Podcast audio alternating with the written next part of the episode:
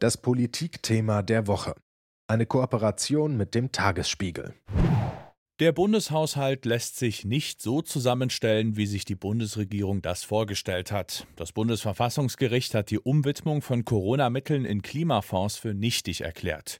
Gut, das haben sicher alle mitbekommen. Die Frage ist aber, wie umgehen mit diesem Fehlschlag. Gespannt haben deshalb viele die Regierungserklärung von Bundeskanzler Olaf Scholz dazu erwartet.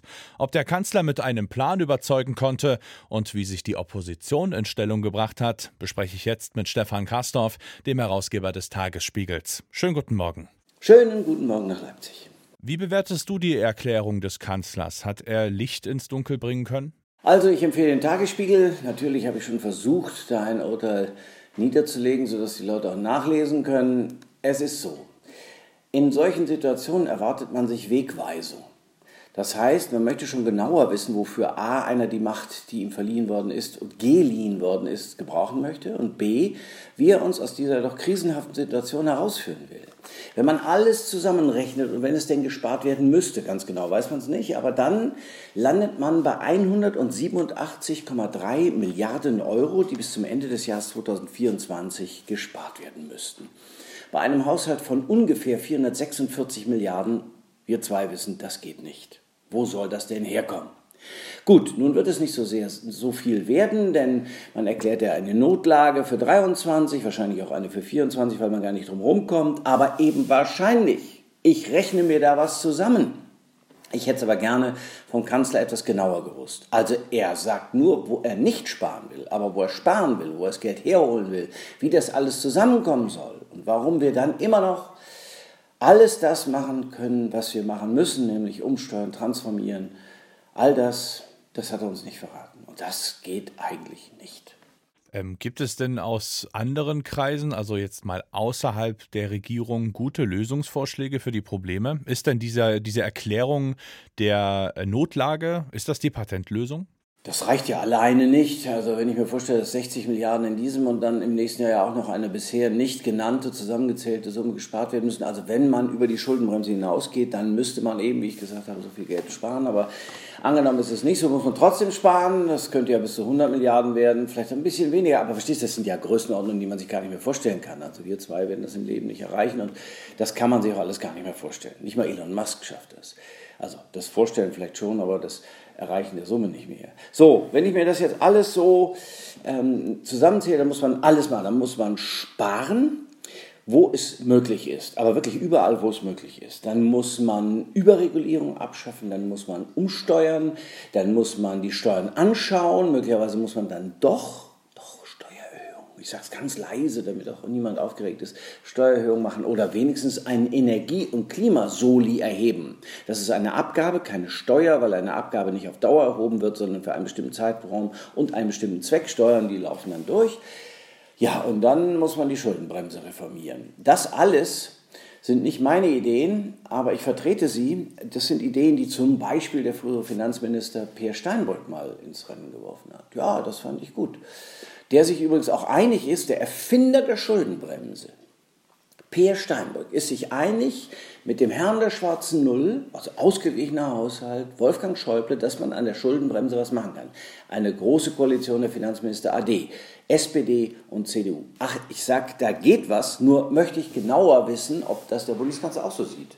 Ein kurzer Blick äh, auf die Opposition. Friedrich Merz hat ja am Anfang sehr, sehr heftig ausgeteilt, auch zum Teil persönlich gegen den Kanzler. Am Ende dann aber so zwischen den Zeilen wieder so ein ja, GroKo-Angebot durchscheinen lassen. So ist es zumindest bei mir angekommen. Hast du das auch so vernommen? Nö, ich muss gestehen, als er sagte, der Kanzler kann ja zu mir kommen, dann habe ich gedacht, ja, das ist aber mal eine Verkehrung der Verhältnisse. Noch ist es ja so, dass der Mann mit der richtigen Kompetenz sagt, was geht und was nicht. Und der Oppositionsführer ist der in Spee. Natürlich ist die Opposition die Regierung am Wartestand, aber nicht, dass er in seinem Häuschen sitzt und auf den Bundeskanzler wartet. Da hat er was falsch verstanden.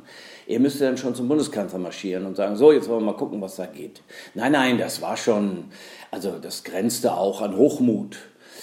Aber es ist so, die Fronten sind verhärtet, die Bundesregierung ist unter Druck geraten, die Bundesregierung sagt, ja, da hätten aber die Richter nochmal genau hingucken können und wie sagt der Herr Mützenich, der SPD-Fraktionschef im Bundestag, also wir haben Respekt vor dem Bundesverfassungsgericht und wir hoffen, dass auch das Bundesverfassungsgericht Recht, äh, Respekt vor anderen Verfassungsorganen hat, nämlich dem höchsten, dem Bundestag.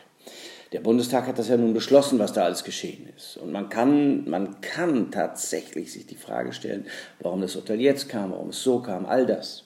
All das hilft aber nun nichts. Und deswegen war ich überrascht, das zu hören. Also der Bundeskanzler kann gerne vor mir kommen, aber so ein bisschen vergiftet ist es schon. Der Bundeskanzler wird nicht in den Bundestag in das Büro von Friedrich Merz marschieren, um mit dem zu reden, wie man das zusammenbringen kann. Nein, das wird nicht geschehen. Wenn das so ist, wie sollen dann Gespräche zustande kommen? Außerdem, es war schon auch harter Tobak. Also es ist natürlich am Anfang vergnüglich gewesen, all das zu hören, aber es ist harter Tobak, was der Friedrich Merz ausgeteilt hat. Das erinnert mich, lange Rede und noch ein Sinn, es erinnert mich an Oskar Lafontaine vor der Zeit 1998. Das war übrigens die große Zeit nachher von Friedrich Merz. Ne? Vielleicht ist er dann doch da geblieben. Also als er die SPD hinstellte und unter anderem eine Blockade, eine harte Blockadepolitik der SPD-Länder im Bundesrat machte, um Helmut Kohl irgendwie zu bezwingen. Gut, das hat geklappt, aber ob es jetzt klappt, ist nochmal eine andere Frage. Friedrich Merz ist in der Vergangenheit ja nicht müde geworden, immer wieder eine konstruktive Oppositionsarbeit anzukündigen und auch anzubieten. Hat er das denn jetzt in dieser Ausnahmesituation auch geleistet oder leisten können? Na, er wird das anders definieren, als ich das definieren würde. Also er wird sagen, konstruktiv ist, wenn wir darauf achten, dass es den Menschen nicht schlechter, sondern besser geht, oder jedenfalls aus unserer Sicht, und wenn wir darauf achten, dass Recht und Gesetz eingehalten werden. Dafür ist eine Opposition da. Wenn die Regierung trickst, und das kann man sagen, ja, dann müssen wir darauf achten, dass das ein Ende hat. Schon richtig. So, und das andere war nicht konstruktiv. Also man kann das feststellen, kann sagen, Herr Bundeskanzler, aber es hilft ja nichts. Es geht um Deutschland. Es ist, das sagt übrigens auch mal ein Oppositionsführer in aller Bescheidenheit, es geht um Deutschland.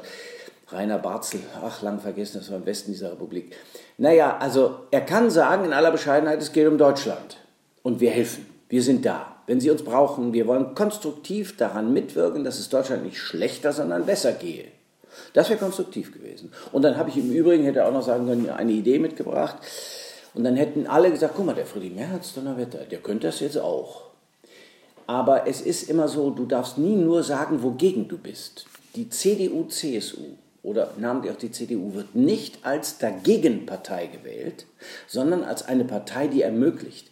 Die CDU ist immer eine potenzielle Regierungspartei immer gewesen. Sie ist keine Programmpartei wie andere, wie die SPD gerne eine sein möchte, auch immer noch, oder wie die Grünen auch sind. Nein, die CDU ist eine Regierungspartei. Sie definiert sich über gutes Regieren. Dagegen zu sein, ist kein Programm.